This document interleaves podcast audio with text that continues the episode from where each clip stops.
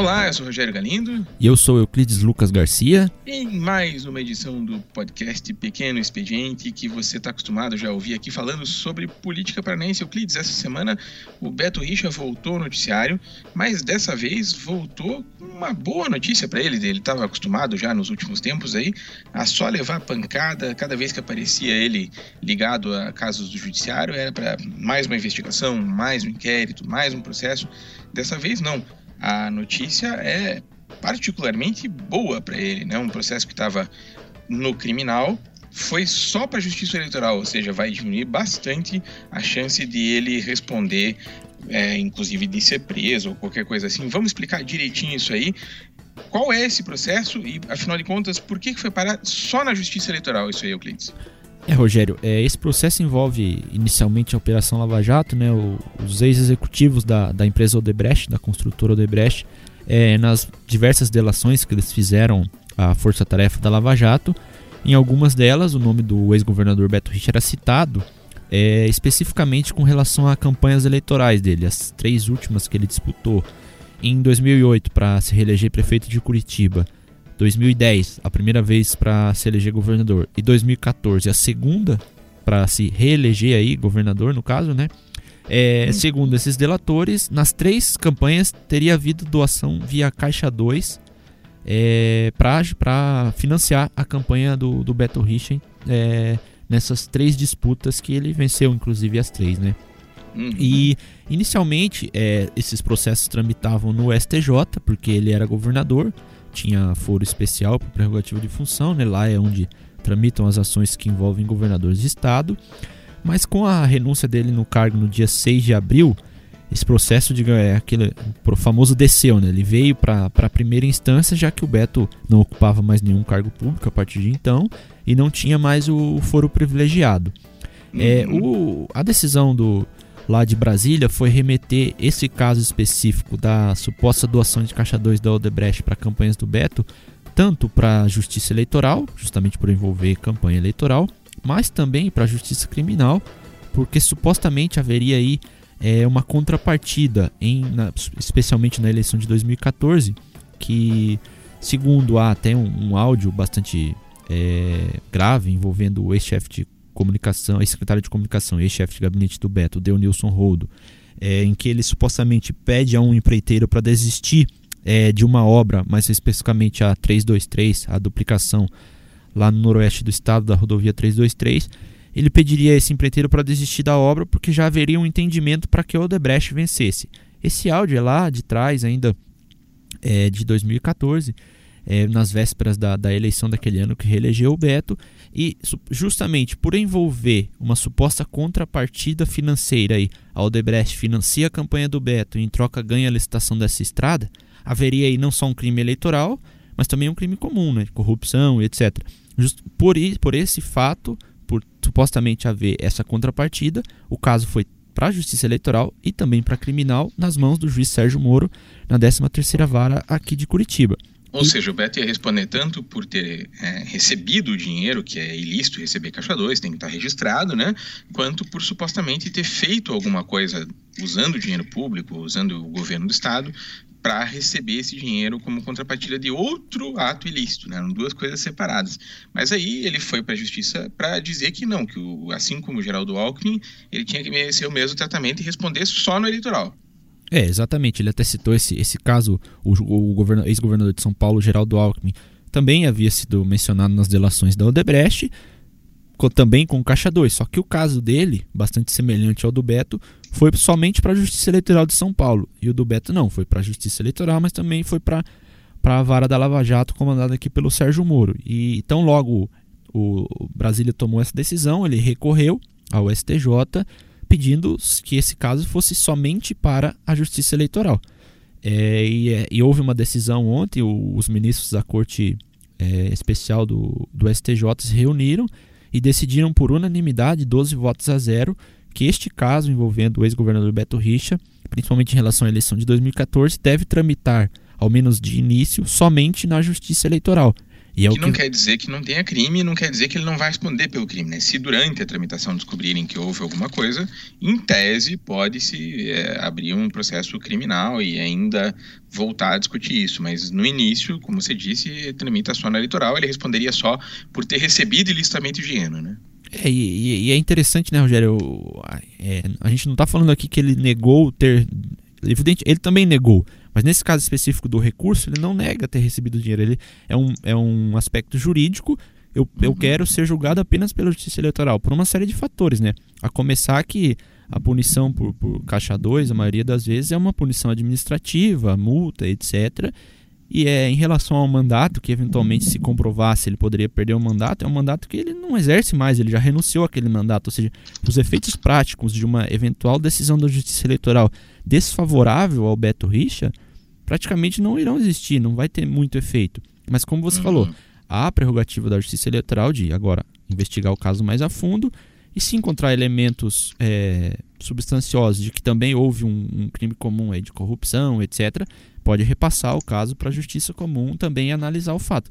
Só que a gente sabe que a Justiça Eleitoral não, não tem braço para fazer isso, né? uma, uma investigação desse porte para supostamente provar que houve uma contrapartida para a licitação da 323, etc. E aí então remeter de volta o caso para para a vara da Lava Jato é, é, é muito difícil, para não dizer impossível que isso aconteça, né? E até que isso aconteça também, o mais provável é que já tenha prescrito, né? Como tem, acontece tantas vezes, né? É, é o que a gente tem visto. O caso mais famoso, eu acho que, pelo menos no, no Paraná, talvez no, no, país seja um dos mais, que é o caso do Castro Niguchi, né? Que ele também lá Exato. atrás houve um, um crime eleitoral da parte dele, etc. E quando chegou lá em Brasília, nas cortes superiores, para decidir é, a, a, respeito desse, desse crime eleitoral, ele foi condenado e já havia prescrito. Né? É, o trâmite da, da justiça eleitoral, além de demorar muito, a gente sabe que quando os prefeitos, principalmente, que a, a, digamos assim, a, os holofotes que em cima são menores, então de, demanda um tempo maior, se arrasta o processo.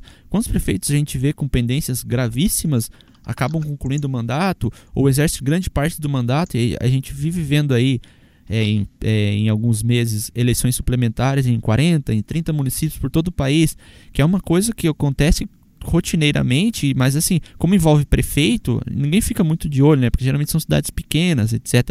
Mas isso representa muito da justiça eleitoral que ela é a, a demanda de processos é tão grande, se a gente pensar que agora a gente vai ter eleição, você vai votar seis vezes. Você imagina o número de processos que adversários ou próprias pessoas comuns podem entrar na justiça eleitoral contra determinado candidato. É uma infinidade tão grande que se acumula tanta coisa na justiça eleitoral que um processo dessa gravidade envolvendo o Beto, por exemplo, é difícil a gente esperar que aconteça alguma coisa, né? É, para ele também é importante, né, é, parte do discurso político, né, porque o Beto ele estava numa situação que cada vez a bola de neve jurídica dele estava só aumentando, né. Dessa vez ele vai poder dizer agora em campanha para o Senado como ele está que é, houve um erro judicial que estava prejudicando ele, mas que ele provou que não tinha nada a ver, que ele não tem nenhum problema com o Debrecht e que tanto é que anularam o processo criminal e está só tramitando na justiça eleitoral agora. Ou seja, é muito importante para ele poder dizer que não, que não houve um ato de corrupção, principalmente depois que vazou aquele áudio do Nilson, né?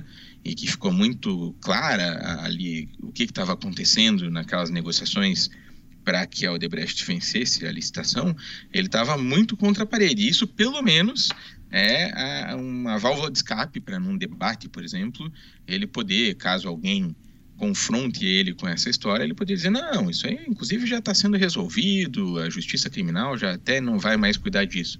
Isso, para quem está numa campanha, é essencial, ter discurso, né? Até Mas também. Até porque, né, Rogério? Só, só é, fazendo. Para ele não, não ir preso, né? É, só fazendo. sabe que tinha essa, esse risco, né? Só fazendo um parênteses aqui, né? No, você mencionou o áudio, né? E se a gente lembrar que, o, a, lógico, já essa, é, essa delação que citava o Debrecht, o próprio delator citava que havia essa contrapartida na, na suposta contrapartida entre a obra e a doação eleitoral. Mas o áudio meio que deixou isso muito claro, né? E o áudio colocou o Beto contra a parede porque ele próprio não sabia muito como se posicionar quando questionado não. sobre o áudio, né? Aqui na Sabatina com a gente, por exemplo, ele disse que ainda estava esperando as explicações, etc. Até hoje nunca vieram, né? Exatamente. Não... Não, Nilson, ah, ele, não, eu não gostei, mas ele ficou de explicar e disse que tem uma explicação, mas que explicação é essa, né? É, uma explicação, se é um, uma coisa que, como ele disse no início, que havia sido induzido à conversa, etc. Se é uma explicação clara que você não fez nada de errado, você dá ela na hora. Você não fica construindo ela durante dias, semanas, etc, né? Uhum. Que é o que parecia uhum. muito evidente ali no caso, né? E agora parece que com essa decisão, apesar de voltamos a repetir aqui, vai ser investigado pela Justiça Eleitoral, que não exime, é, pelo menos neste momento, que, tá tenha, que, é, que tenha havido crime ou qualquer outro tipo de, de ação é, nesse caso. É, mas assim, é evidente que dá um discurso muito forte para ele é, de que ó, esse caso não, sequer está na justiça criminal, é um, é um caso que está tramitando na justiça eleitoral, todas as minhas contas daquele ano foram aprovadas, etc, etc, etc. É o que ele vem repetindo, ah, eu tinha são as prestações maiores que estavam no tribunal, tinha mais de 10 mil, registrava até caneta na prestação de contas. Uhum. Esse discurso ele vem, vem falando rotineiramente, né? E, e, e é, isso... é o tipo do, do, processo que, caso venha a ser resolvido assim, vai ser resolvido não pela discussão do mérito, ou seja, ninguém está é, julgando, está decidindo se houve ou não houve a contrapartida, se houve ou não houve uma obra é, licitada fraudulentamente. O que está se discutindo a partir de agora é se esse dinheiro que entrou foi registrado ou não, né? Uma, uma que é um problema bem menor, né? É, passa então, a ser uma questão mais técnica do que qualquer outra é, coisa, né? É, e para ele foi uma onda de sorte nos últimos dias, né? Porque também recentemente o bicho papão dos políticos aqui de Curitiba e do país todo, que é o Sérgio Moro, também abriu mão de fazer uma investigação contra ele, né? Você lembra disso? O, o Sérgio Moro estava com dois processos relativos ao Moro, ao Beto Richa. Um foi esse aí que a gente estava falando da 323, e na outra alegando sobrecarga de trabalho, dizendo que não tinha nada a ver com a Lava Jato, o Moro simplesmente disse que passou para frente, né? É, é, o caso envolvendo é, a suposta suposta não, né? Já foi homologada, inclusive, mas ninguém teve acesso a muitos detalhes, que é a delação do Nelson Leal Júnior, que é, foi diretor do DR em boa parte do primeiro mandato e durante quase todo o segundo mandato do, do ex-governador Beto Richa. DR é, é o órgão que cuida das rodovias do estado e lida diretamente com as concessionárias de pedágio e foi alvo de, da 48ª fase da Operação Lava Jato, chamada de integração, onde apareciam vários foi, foram detectados vários ilícitos ali envolvendo contratos as, com as concessionárias, etc., desvio de recursos públicos. E esse o Nelson Leal ele acabou preso de início e após dois ou três meses preso ele negociou um acordo de delação premiada e hoje está tá em casa com tornozeleira eletrônica e muito se fala no centro cívico aqui em Curitiba, né, sobre o teor dessa delação que seria tão grave quanto qualquer outra, quanto a do Fanini, por exemplo, na, na questão do quadro negro, etc o mundo político aqui de, de Curitiba está esperando essa, essa delação vazar ou entrar em algum processo para todo mundo ter acesso.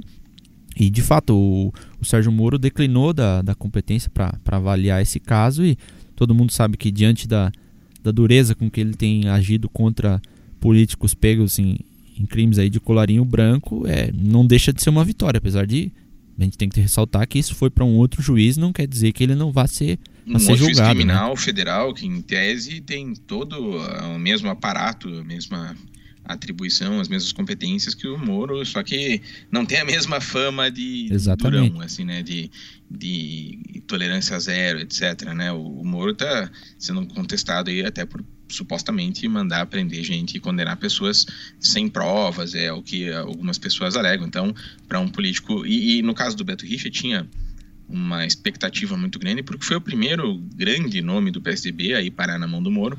Então havia, inclusive, quem os achasse que isso ia servir de termômetro para saber se o Sérgio Moro também condenaria tucanos com a mesma facilidade com que ele condena os petistas, né?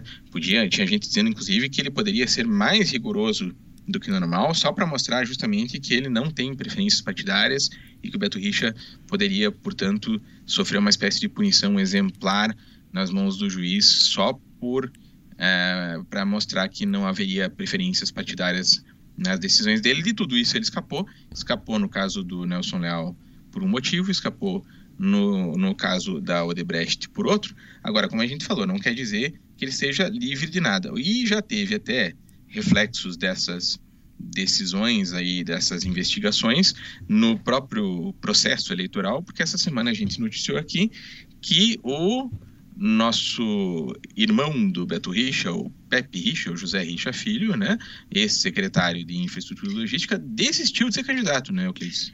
É, e muito se diz que o, o maior motivo, apesar de, de haver outros também, seria justamente a, a delação do, do Nelson Leal, porque é, entre conversando com deputados, principalmente, secretários de Estado, é, eles tinham bastante proximidade, né? Afinal, o DR responde na estrutura hierárquica do Estado à Secretaria de Infraestrutura e Logística, é, digamos, talvez seja a, o, o, principal órgão dentro da secretaria, né? Porque cuida de estradas. E eles tinham uma relação bastante próxima, tanto que ele ficou boa parte do mandato dos dois mandatos do Beto no cargo como chefe do DR. E todo mundo diz que essa delação implica Alguns dizem que o Beto Richa bastante, mas principalmente o Pepe Richa, porque era o, era o superior imediato do Nelson Leal e que supostamente saberia de muita coisa, ou até teria se beneficiado do, do que acontecia lá no DR, envolvendo pedágios, concessionárias, etc. E justamente por isso, também por isso, ele teria desistido da, da, da ideia de, de, se candidatar a deputado federal. Esse foi inclusive um dos motivos que ele teve que deixar a Secretaria né, de Estado no dia 6 de abril junto com o Beto para poder ser candidato diante do, dos prazos que a Justiça Eleitoral exige para se desincompatibilizar. E ele de fato desistiu da candidatura. Alguns dizem que já faz até mais de uns dias, mas somente essa semana que, que vazou a informação para a imprensa, né? E esse teria sido o motivo maior para ele ter desistido, aberto mão da candidatura, porque sabe que se o chumbo vinha grosso para cima do Beto, que já é um candidato aí com várias eleições nas costas, imagina para ele na, na primeira tentativa aí já, já ter que lidar com um pepino desse, né? Uhum. Aí, e o, isso destrói um pouco uh, o sonho que a família tinha ali de ampliar o poder que eles têm no Estado politicamente, porque o Beto Richa é candidato ao Senado, né, mas já teve que abrir mão do governo, porque logicamente não tem como se candidatar três vezes em sequência para o mesmo cargo. O Pepe Richa, com isso, desiste de ser deputado federal e o outro candidato da família é o Marcelo Richa, que é o filho do ex-governador e que é candidato a deputado estadual. A gente sabe é, que a ideia era eleger os três para ampliar o poder de fogo deles e até, quem sabe, nas próximas eleições um deles poder ser candidato a prefeito, etc. Mas uh, isso agora já vai diminuindo. O Marcelo Richa, por enquanto, mantém a candidatura. E até tem gente que diz que o Pepe desistiu, em parte para facilitar a campanha do sobrinho, né? Porque ele estaria criando problemas para o Marcelo Richa, né?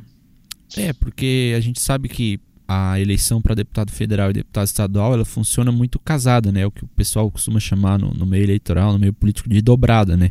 Um candidato a deputado federal ele faz campanha em, de, em determinadas cidades junto a um candidato a deputado estadual e vice-versa. Em cada lugar ele dobra com algum outro político para os dois receberem os votos daquela cidade, daquela região. E o, o tio e o sobrinho, em tese, teriam na cabeça de qualquer um que está vendo de fora, teriam que fazer campanha juntos, né? Um vai pedir voto para o outro.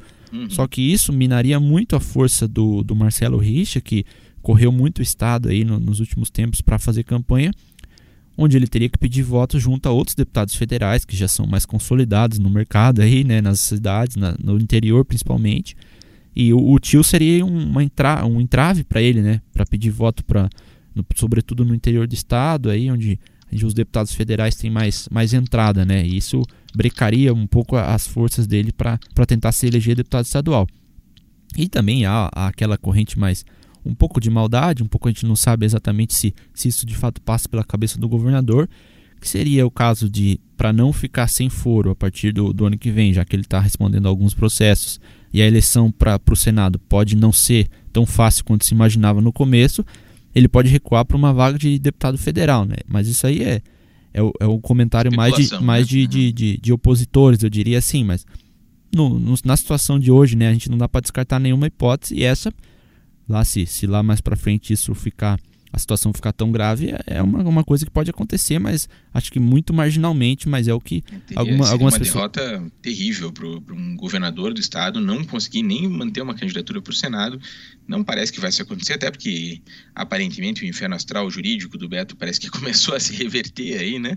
Então parece que ele vai ter toda a condição aí de disputar como favorito, como era desde o começo, junto com o Requião, uma das duas vagas para o Senado. Parece que mesmo essa questão do Pepe Richa é, ligada aos problemas jurídicos dele e a questão do sobrinho. A gente vê, por exemplo, né, em casos semelhantes, né, quando o Abelardo Lupion lançou o filho dele, que hoje é o líder do governo, o Pedro Lupion, para deputado estadual, o Abelardo Lupion era deputado federal, ah, e daí no caso era o contrário, né? O, o pai é que tinha que deixar de fazer a dobrada com os outros candidatos para levar o filho para todo o estado e a, a votação do, do Abelardo Lupion caiu vertiginosamente de uma eleição para outra porque ele não podia mais fazer dobrada com ninguém. O, o Stephanie Spy, o Stephanie Filho também, os dois acabaram ficando de suplentes, não conseguiram se eleger porque um tem que fazer campanha junto com o outro, não ficam meio que presos. Então é um, é um problema que é típico dessas é, oligarquias regionais que querem é, fazer candidatos nas duas nas duas esferas, tanto na federal quanto na estadual. E aqui o Richa também, por mais que seja um sujeito ultra popular, que seja governador duas vezes, também não é assim, né? Eles também têm o mesmo problema que todo mundo tem, não existe voto sobrando para eleger cada um que eles queiram e tem que pensar bem antes de lançar mil candidaturas da família. Com isso, o Pepe desiste, o Richa, Beto Richa, continua candidato ao Senado, filho para deputado estadual e, por enquanto, para o tamanho da família, parece que tá bom. Mas, de qualquer jeito, a notícia que tem aí para a semana é que o Beto se livrou de Sérgio Moro duas vezes, deve estar tá mais empolgado que o Galvão Bueno em Copa do Mundo e achando que o inferno dele a, a, acabou, pelo menos por enquanto. É, Euclides, obrigado aí por ajudar a explicar tudo isso. Semana que vem tem mais, né? Ainda vai estar tá no meio da Copa do Mundo, talvez o pessoal ainda não esteja pensando muito em política, mas a gente vai estar tá aqui, cumprindo a nossa missão de falar da política local. Valeu, Galino. Estaremos aqui. Até a próxima. Até a próxima. E voltamos então na semana que vem, quem sabe já sabendo da classificação do Brasil para a segunda fase da Copa do Mundo. Ah, obrigado pela atenção e até a próxima.